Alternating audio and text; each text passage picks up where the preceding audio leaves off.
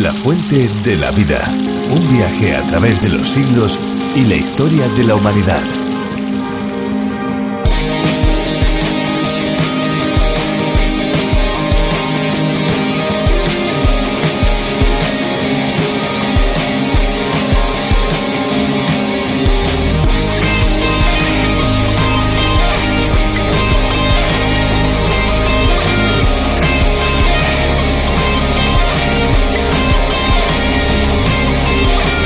El lago Le Mans, también conocido como el lago de Ginebra, es el mayor lago de Europa Occidental, aunque se encuentra situado en las montañas, crea alrededor de él un microclima. Y de esta manera libera en invierno el calor retenido durante el verano, atenuando el frío invierno de la montaña. En verano refresca todo a su alrededor. Aquí estamos de nuevo en la Fuente de la Vida. ¿Qué tal amigos? ¿Cómo están? Un espacio que se emite de lunes a viernes todos los días a esta misma hora y en esta misma emisora. Les habla, les saluda Fernando Díaz Sarmiento. Hola Esperanza, ¿qué tal? ¿Cómo estás? Muy bien Fernando, muy contenta de estar de nuevo aquí en la Fuente de la Vida. ¿Qué tal amigos? ¿Cómo se encuentran? Les habla Esperanza Suárez. La verdad es que a medida que vamos avanzando en la Fuente de la Vida estoy cada vez más satisfecha. Debe ser porque el mensaje de este espacio está lleno de vida y de esperanza. Por supuesto, de eso no te quepa la menor duda. También así lo demuestran las diferentes eh, cartas y mensajes que ustedes nos mandan. La Fuente de la Vida es un espacio que tiene su idea original en el programa a través de la Biblia, del teólogo y profesor de Biblia John Vernon McGee. Un programa que cubre la Biblia en cinco años, los 66 libros de la Biblia y que se emite en más de 80 países por todo el mundo. Y estamos convencidos que ese número va a ir en aumento. La verdad es que cada vez son más los amigos que nos llaman, son más los amigos que nos escriben, son más los amigos que abren con nosotros cada día de lunes a viernes el libro de los libros, la Biblia. Y también son más los amigos que descubren la Biblia por primera vez porque Esperanza a veces los prejuicios nos paralizan y no nos permiten descubrir la verdad que está ahí escondida en el libro de los libros. Así que estamos muy contentos de todos esos amigos que se van uniendo a este tren radiofónico. Así que estén atentos porque al finalizar nuestro espacio les daremos una dirección electrónica a la que pueden escribir y también pueden solicitar en los bosquejos y las notas de cada libro de la Biblia. Un espacio, como ves, Esperanza, divulgativo y como ven todos ustedes, eh, busca dar a conocer el mensaje singular de la Biblia. Bueno, algo que nos ha dicho Fernando y es bueno que repitamos es que las notas y los bosquejos de estos espacios para aquellos que lo soliciten se envían completamente gratis. Así que anímense y pídanoslo que nosotros con mucho gusto se lo vamos a enviar. Yo creo que ya hechas las presentaciones, hechos todos los agradecimientos, es el momento de escuchar música. Ya saben, amigos, que la música también es parte de la fuente de la vida. Así que, ¿qué te parece, Fernando, si disfrutamos juntos y con nuestros amigos de una bonita canción? Me parece muy bien y agradecemos a cada uno de los artistas que han contribuido para que la música sea parte de este tren radiofónico. A todos ellos, gracias. Muchas gracias.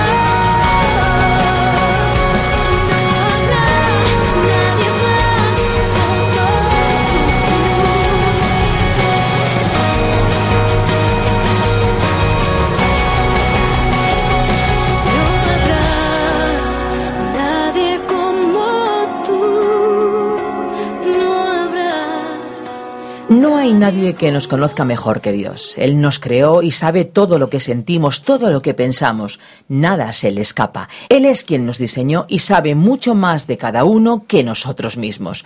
Conociendo nuestras características y capacidades, Dios nos da sus bendiciones. Efectivamente, en la Biblia vemos que nada ocurre al azar y que Dios es justo y sabio al hacer las cosas y dar a cada uno lo que entiende que es lo mejor y más ajustado a cómo es la persona o a lo que necesitamos. A veces podemos pensar que las cosas nos ocurren de manera aleatoria, pero lo cierto es que aunque echemos suertes, el resultado viene diseñado por Dios. Así dice la Biblia y así podemos ver en el curso de la historia. Hoy veremos los capítulos 11, 12, 13, 14 y 15 del libro de Josué. Allí aprenderemos sobre el reparto de los territorios de la tierra prometida al pueblo de Israel. Escuchemos ahora a Virgilio Bagnoni. La fuente de la vida. Hoy estudiamos el libro de Josué, capítulo 11, versículo 18, hasta el capítulo 15, versículo 19. Llegamos hoy al final del capítulo 11 de Josué y vamos a considerar brevemente el resumen de las conquistas y la conclusión de la jefatura de Josué en la guerra. Leamos los últimos versículos de este capítulo 11 de Josué, los versículos 18 al 23. Durante mucho tiempo estuvo Josué en guerra contra estos reyes. No hubo ciudad que hiciera la paz con los hijos de Israel, salvo los hebeos que habitaban en Gabaón. Todas las tomaron por la fuerza. Porque del Señor provenía que endurecieran su corazón para que opusieran resistencia a Israel, a fin de exterminarlos sin misericordia y fueran así aniquilados, como el Señor lo había mandado a Moisés. También en aquel tiempo fue Josué y destruyó a los anaceos de los montes de Hebrón, de Debir, de Anab, de todos los montes de Judá y de todos los montes de Israel. Josué los destruyó a ellos y a sus ciudades. Ninguno de los anaceos quedó en la tierra de los hijos de Israel. Solamente quedaron en Gaza, en Gat y en Asdod. Conquistó pues Josué toda la tierra conforme a todo lo que el Señor había dicho a Moisés y la entregó a los israelitas como herencia conforme a su distribución por tribus. Y la tierra descansó de la guerra. La campaña de Josué en el norte no fue tan exitosa como la campaña en el sur. La campaña del norte fue una lucha larga y severa, pero por fin terminó. Josué descansó de las guerras. Había sido general de los israelitas durante cuarenta años. Pasemos ahora a Josué capítulo 12. En este capítulo encontramos los dos reyes que Moisés derrotó y cuyos países conquistó, y los treinta y un reyes al otro lado del Jordán que fueron derrotados por Josué. Este capítulo es un diario de las campañas de Israel. Los veinticuatro versículos de este capítulo 12 presentan la lista de los reyes derrotados. Moisés conquistó los territorios al oriente del Jordán y aquellos al occidente del Jordán fueron conquistados por Josué. La lectura de la lista de los reyes de Canaán no es muy interesante. Sin embargo, muestra la importancia que el Dios del universo da a estos detalles. Uno creería que Dios trataría constantemente asuntos de importancia utilizando términos de un elevado nivel literario y espiritual, pero Dios es un Dios muy práctico, que desciende al nivel de nuestra vida diaria y se ocupa de los asuntos realmente esenciales. A veces nosotros vacilamos en presentar a Dios en oración muchos de los problemas pequeños de nuestras vidas, pero Él quiere saber acerca de cada problema, de cada circunstancia, por más pequeña que ella sea. Este capítulo puede que sea de poco interés para nosotros, pero no es así para Dios. Este capítulo puede que sea de poco interés para nosotros, pero no fue así para Dios. Hizo un registro de todos estos reyes a quienes Josué derrotó. Dios, estimado oyente, tiene interés también en los detalles de nuestras vidas. Comencemos leyendo el primer versículo de este capítulo 12 de Josué. Estos son los reyes de la tierra que los hijos de Israel derrotaron y cuya tierra poseyeron al otro lado del Jordán, hacia donde nace el sol, desde el arroyo Ornón hasta el monte Hermón, con todo el Arabá oriental. Estimado oyente, hay dos libros, el libro de las obras y el libro de la vida del Cordero y el nombre suyo está escrito en uno de estos dos libros. Se escribe en el libro de la vida del Cordero cuando usted confía en Jesucristo como su Salvador personal. Su nombre nunca será escrito allí mediante su propio esfuerzo. Si su nombre se encuentra en este libro, usted tiene vida eterna en Cristo. También existe el libro de las obras que registra los detalles de todo lo que usted ha hecho. Les dará pena a muchos cuando descubran que lo único que hicieron fue dar un vaso de agua fría que no les costó nada a alguien que lo necesitaba. Estimado oyente, Dios sabe todo en cuanto a sus obras y Él lo tiene todo por escrito, pues es de interés para Dios. Ser conscientes de ello añade una verdadera dimensión a la vida, ¿no le parece? Y pasamos ahora a Josué capítulo 13. Tenemos aquí en este capítulo 13 los límites de la tierra que quedaba sin conquistar, la herencia de las dos tribus y media, la herencia de Leví y la muerte de Balaam. Este capítulo revela que toda la tierra no había sido poseída. Comencemos pues leyendo el primer versículo de este capítulo 13 de Josué. Josué era ya viejo, entrado en años, cuando el Señor le dijo, Tú eres ya viejo de edad avanzada y queda aún mucha tierra por poseer. Hemos llegado al capítulo 13 de Josué y hemos sobrepasado la mitad de este libro. Y Josué ya era un hombre anciano. No podría guiar a los hijos de Israel por mucho más tiempo. Era el líder que Dios usó para tomar posesión de la tierra, pero la guerra ya se había terminado. Josué tenía ochenta años cuando Dios le llamó y ahora tenía unos ciento veinte años. Había guiado a Israel por cuarenta años. Parece que el tiempo había transcurrido más rápidamente desde que se encontraban en la tierra. La jornada por el desierto, hablando comparativamente, parecía haber sido larga y agotadora. Ahora Israel estaba en la tierra rica en agricultura y ganadería. Estaban apropiándose de sus posesiones y el tiempo pasaba velozmente. El tiempo no transcurría tan lentamente para algunos si estuvieran viviendo una vida para Dios. Cuán rápido se va el tiempo cuando uno está sirviendo a Dios. Considerando las apariencias, a Israel le iba bien. Los israelitas entraron en la tierra y llegaron hasta el mismo centro del territorio, introduciendo una cuña que dividió la tierra. Conquistaron el sur y avanzaron para conquistar el norte. Pero Josué capítulo 13 versículo 1 nos dice que quedaba aún mucha tierra por poseer. Estimado oyente, después de hacer un trabajo tremendo, eso continuará siendo cierto en cuanto a usted y en cuanto a mí. Ha sido verdad en cuanto a todo siervo de Dios. Nunca lograremos hacer todo lo que hubiéramos querido hacer.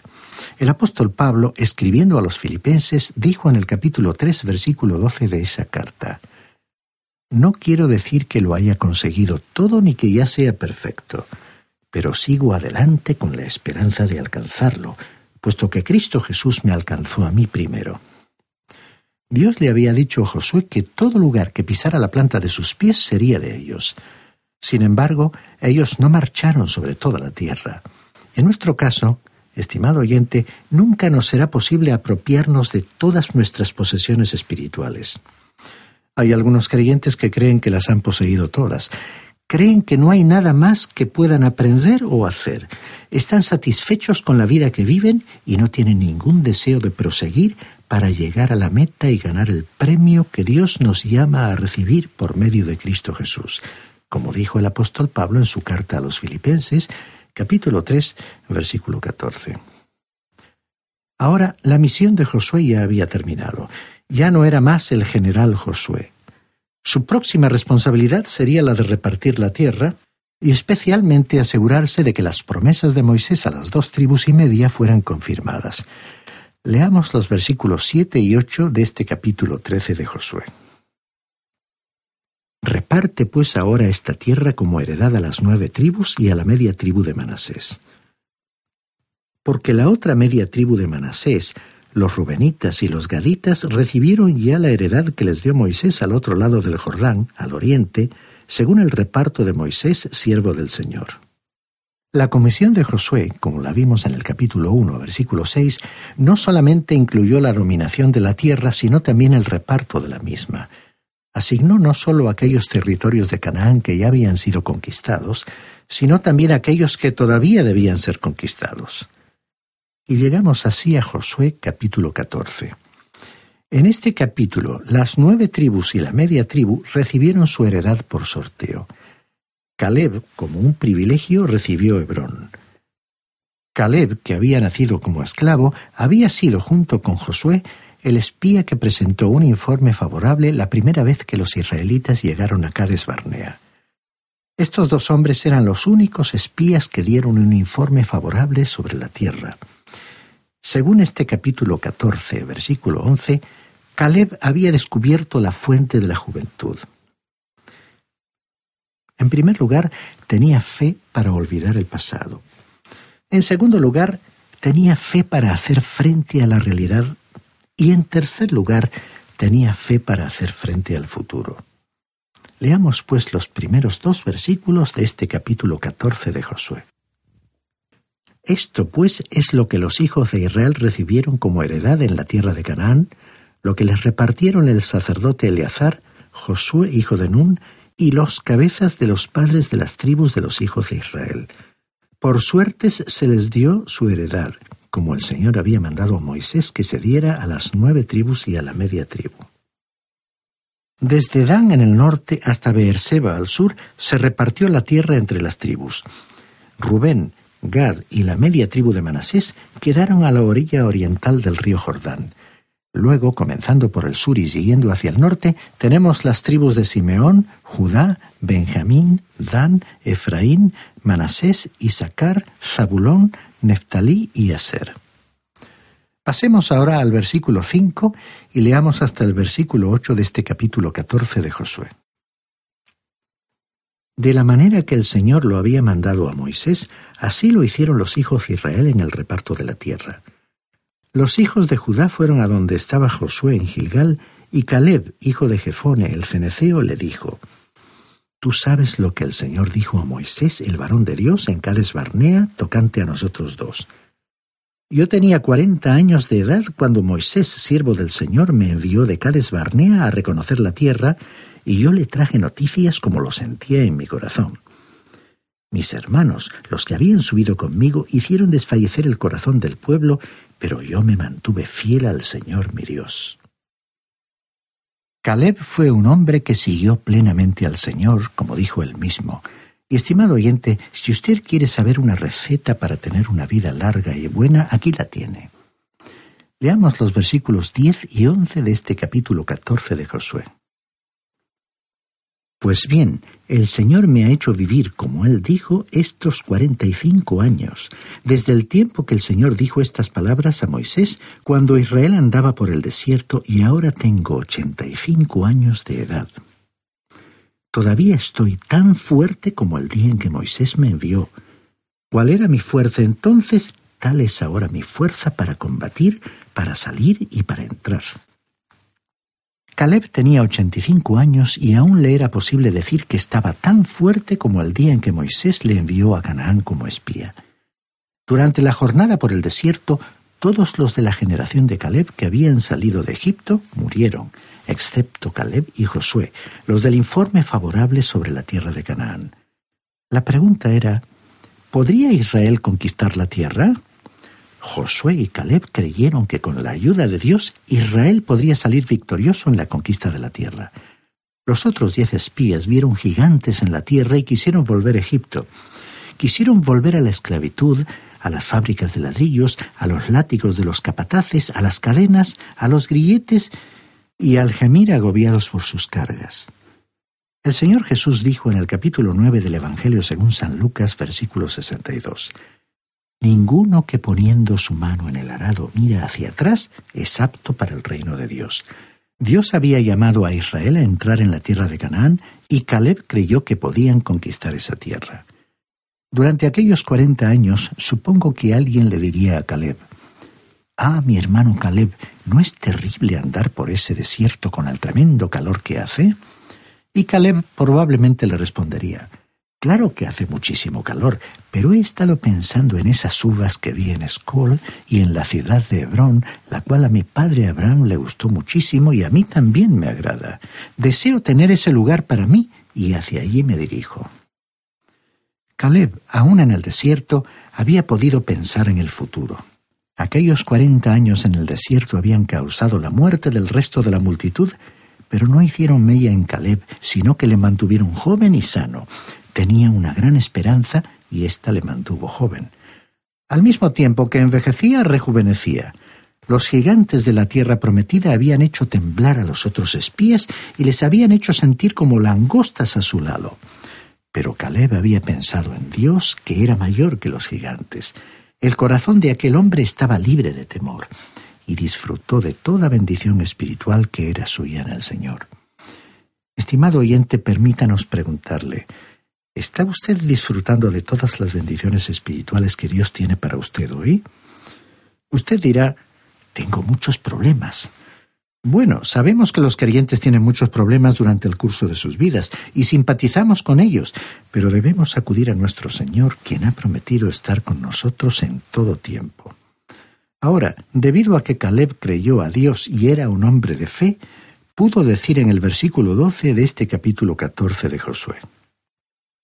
Dame pues ahora este monte del cual habló el Señor aquel día.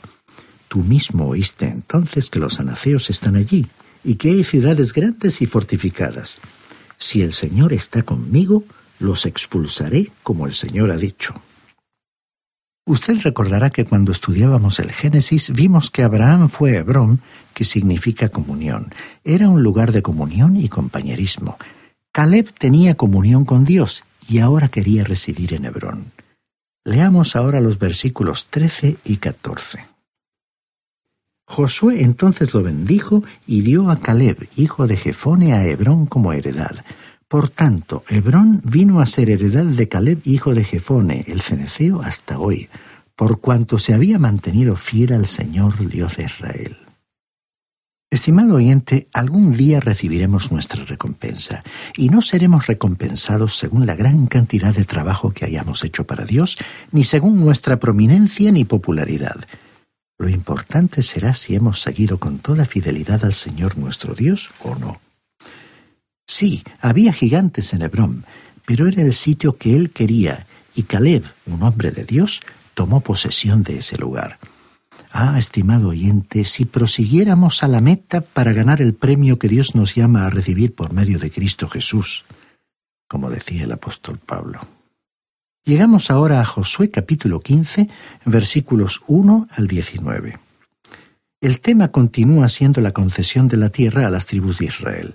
En la sección extensa que estamos estudiando, que abarca varios capítulos, tenemos el reparto del territorio a las tribus que se establecieron en la parte occidental del río Jordán.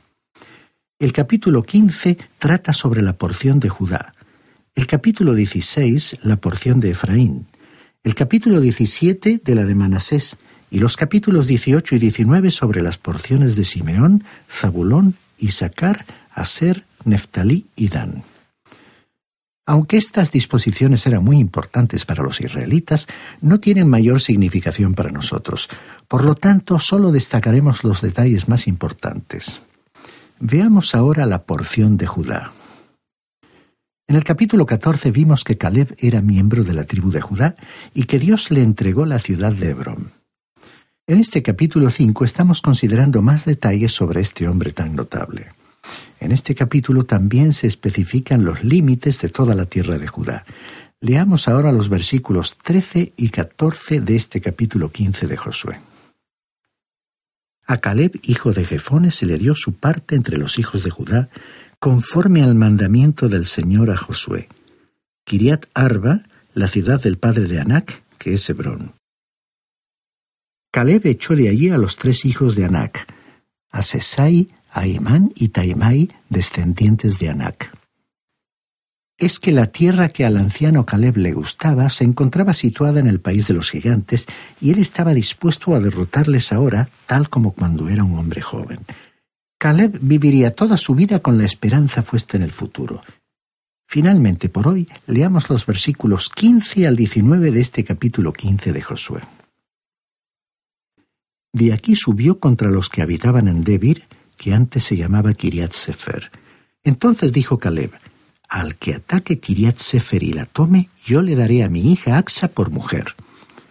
Otoniel, hijo de Cenaz y hermano de Caleb, la tomó y él le dio a su hija Axa por mujer. Y aconteció que cuando se la llevaba, éste la persuadió que pidiera a su padre tierras para labrar. Ella se bajó del asno y Caleb le preguntó, ¿Qué tienes? Concédeme un don, respondió ella. Puesto que me has dado tierra del Negev, dame también fuentes de aguas. Él entonces le dio las fuentes de arriba y las de abajo. En este capítulo 15 los israelitas tomaron posesión de lo que era de ellos y nosotros, desde una perspectiva espiritual, también debemos hacer lo mismo. Dios quiere darnos a nosotros también las bendiciones espirituales que Él tiene preparadas. Todo lo que necesitamos hacer es extender la mano para recibirlas, porque Dios está dispuesto a entregárnoslas. Y terminamos con la imagen panorámica de la vida de aquel gran personaje, Caleb. Él vivió así, con esa expectativa, y su familia compartió sus metas y recibió una verdadera herencia de fe. Y nosotros, estimado oyente, también debemos vivir con esa actitud. Aquel patriarca asumió las experiencias más adversas y las variadas circunstancias de su vida, inspirado, motivado por una esperanza futura que iluminó las horas más oscuras de la vida de su pueblo. Estimado oyente, ¿No le parece que merece la pena vivir así? Personajes como este nos invitan a todos a recordar la promesa de Dios a los grandes hombres y mujeres de fe de todos los tiempos. Es la promesa pronunciada por el profeta Isaías capítulo 40 versículo 31, que dice así, Los que esperan en el Señor tendrán nuevas fuerzas, levantarán alas como las águilas, correrán y no se cansarán, caminarán y no se fatigarán. A usted que nos escucha le decimos hoy, esa promesa es también para usted. ¿No le agradaría vivir disfrutando de esa realidad? Música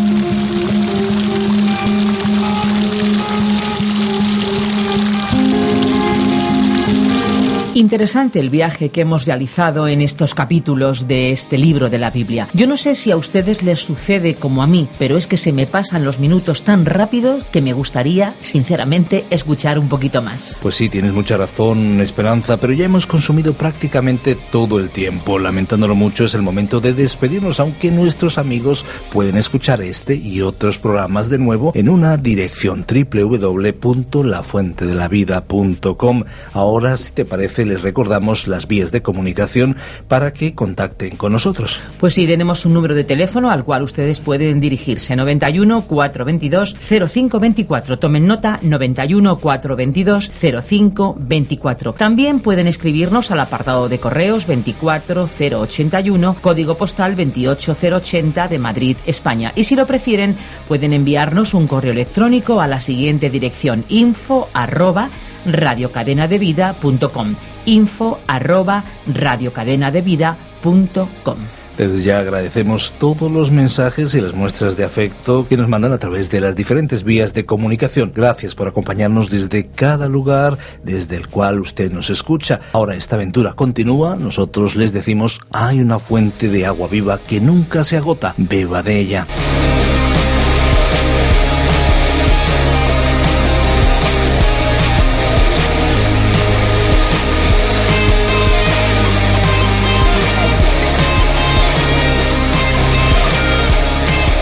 Este ha sido un programa de Radio Transmundial producido por Radio Encuentro, Radio Cadena de Vida.